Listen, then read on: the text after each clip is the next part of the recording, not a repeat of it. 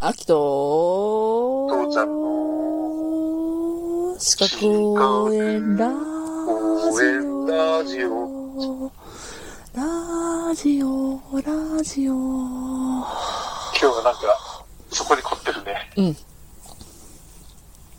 なん行こかうぜ。そうねちょっとあのまあ私たあの四角応援ラジオとしてまあ応援だからねあくまでも応援だからねまあ、うん今までその簿記とはちょっと待って、それ、それはな、な、何から逃げている応援だから何にこだわるのは。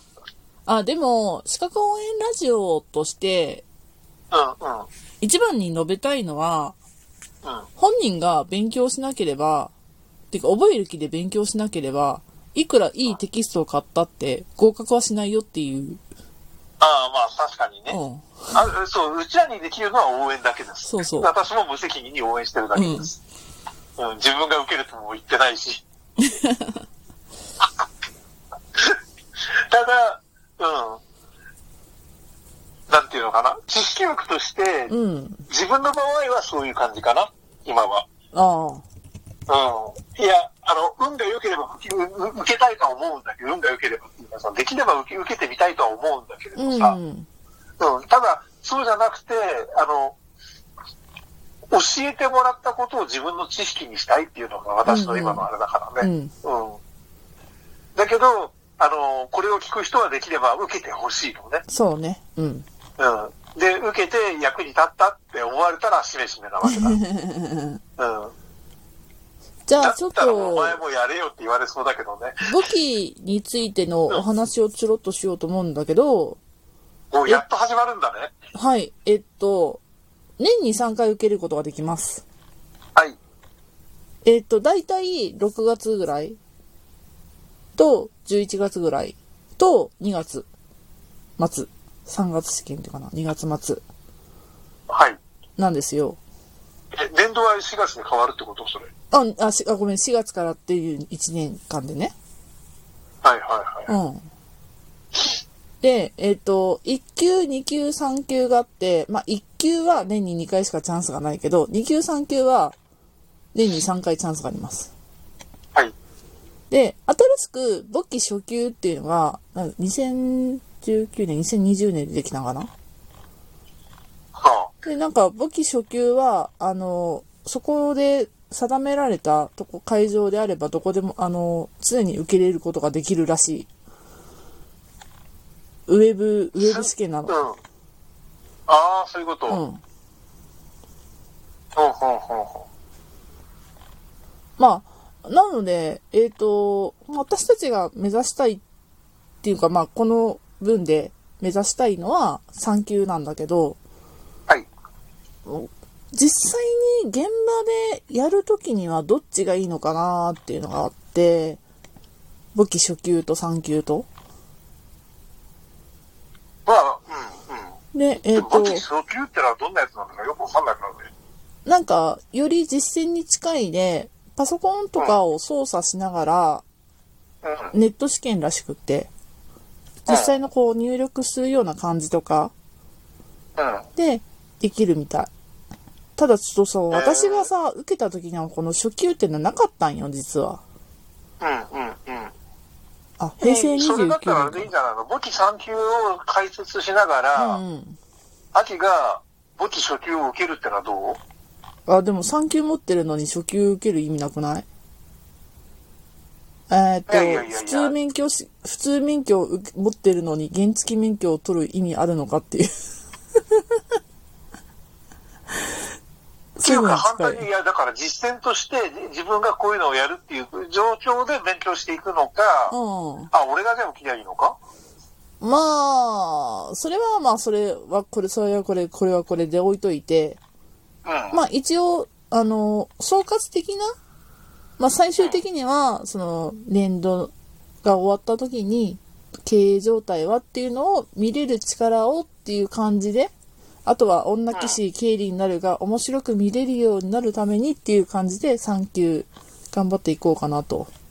そうだね。レベル的には何、初級と3級ってのは一緒ぐらいなのえっとね、初級の方がもっと狭いああ、そういうことか。うんじゃあ、とりあえず3級を目指して、うん。いけば、あの、初級も含むってことであれば、そういうふそううな感じで考えていればいいのかな。ううん、ん。で、2級は3級よりももっと広いのね。うん、で、1級はもっと2級よりも広いわけよ。で、武器1級取ったら次は税理士の資格を受けるための、えっ、と、スタートラインに立てるわけですね。うん、うん、うん。なので、えっ、と、そうね、大学とかで、えっ、と、会計学とかをやらない人たちが税理士目指すんだったら、こう、武器1級を取るっていうのが最短だったりするっぽい。ああ、ごめんね、ははぽはいっていうし言い言い回し方しかできなくて。うんうんいやいやいや、だから、ね、あの、やっぱり、い目指す、取るからには一級を目指していってほしいし、うん。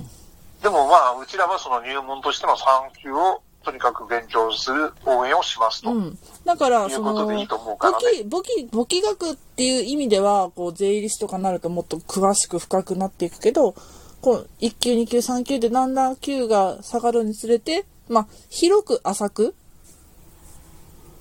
広くもないか。狭く浅くなっていくま感あ、じ。だから必要、さ必要最低限のところを教えるのが3級で、うんうん。そっからそれにさらにふく深く、あの、やっていってっていうことでしょそうそうそうそだう。から、3級っていうのは単純に、あの、簿記はこんなもんだよっていうのは、まあ、ある程度、うん。あの、知識を要求されてて、一級とかになると、今度会社の経営とかそういうと本こ当ろに、に対するうん、そうそう。ところになっていくはずだから、うん、本当にそれを見れば会社の経営状況わかりますよってのは一級とかの話になるからね。うんうん。そうそういう知識を身身身につけていくための、まあ、基礎準備が3級とか初級とかになっていくと思うから、そういう感じでございます。あ、父ちゃんいいこと言ってくれた。まあ、今はだから、ね、事務処理がで、じじ事務処理、経理の事務処理ができますくらいのうん。知識だと思うからさ。で、まあ、簿記3級を合格した私 が、ごめんね。うん。あの、合格に向けて、これだけはやってほしい。二つ言います。はい。えっ、と、簿記の試験って、うん。まあ、前も話したんだけど、パンと言ったら反射的に、条件反射的にパンとこう、答えられないとダメ、実実務ならないって言ったじゃん。うんうんまさにそれが求められて、すごいね、時間が、時間に対して問題量が多いんよ。うんうんうんで、一周やって、計算して、検算しようと思ったら、もうそれだけでフルフルぐらい。私はフルフルだった。うんうんなので、とにかく、こう、その、条件反射的にパッパッパッと仕分けができるぐらいうんうんになっとかないと難しい。そうだうね。ん。で、しかも、もう下つかもね、あの、う鉛筆で書くわけよね。シャーペンでもいいよ。はいはい。うんうんうん。なので、あの、はっきり言います。鉛筆、シャーペンの書くことを慣れておく。あー今更みたいな感じで言うけど、うん。あのね、私ずっとボールペン使ってたんだけど、ジェットストリームみたいなボールペンって早いじゃん。うんうんうん。だから、結構ね、あの、試験の10日ぐらい前まではずっとボールペンでやってたの。うんうん。で、これ鉛筆に戻してん。もううん、検証炎になりかけたから。そんな違う。うん、全然手にかかる深値が。うーん。で、もう一つは、自分専用の電卓を持って、それに慣れておくこと。ああ、それは必要だうね。ん。確かに確かに。で、私、あの、ずっと、今までの仕事柄、関数電卓を使ってたの。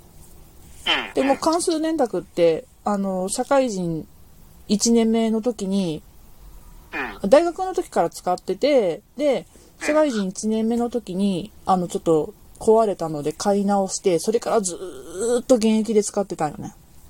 うんうんうんうん。だからもう本当に手に慣れてたんだけど、関数電卓使えないの。はいはいはい。試験会場では。普通の首都圏なのやつしかできないってことうねん。。うん。うんうんうん。で、初めて MR、マイナス MR とかそういうのを勉強した。電卓の使い方を初めてやった。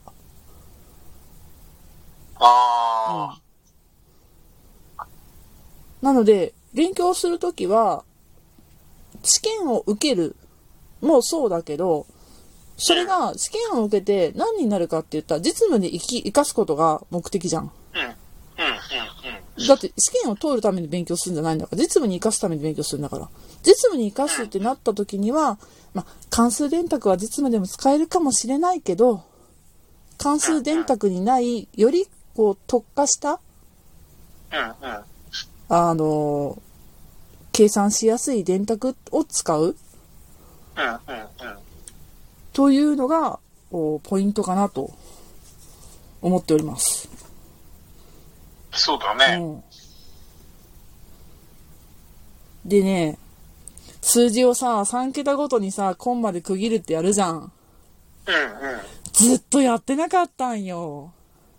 うん。まあ、だってさ、3桁だったら K って書くしさ、E のマイナス何乗とかで書くからさ、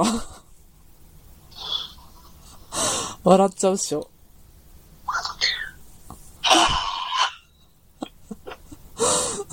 だからね、最初ね、万と10万がいの、は一気に判別できなかった。はい。 うーん、そうだね。ここから始それまはる、もう仕事柄だね。ここから始まった簿記三級物語でしたね。うん、それは、なんか、はっきりそれも一つ、なんか物語になりそうだよ。うん。まあでも、そんな私でも受かるんだから、ちゃんと勉強すればね、うん。そ受うかだったんね。だから、うん。まあ、みんなも、こう、応援するので、頑張ろうっていうことで、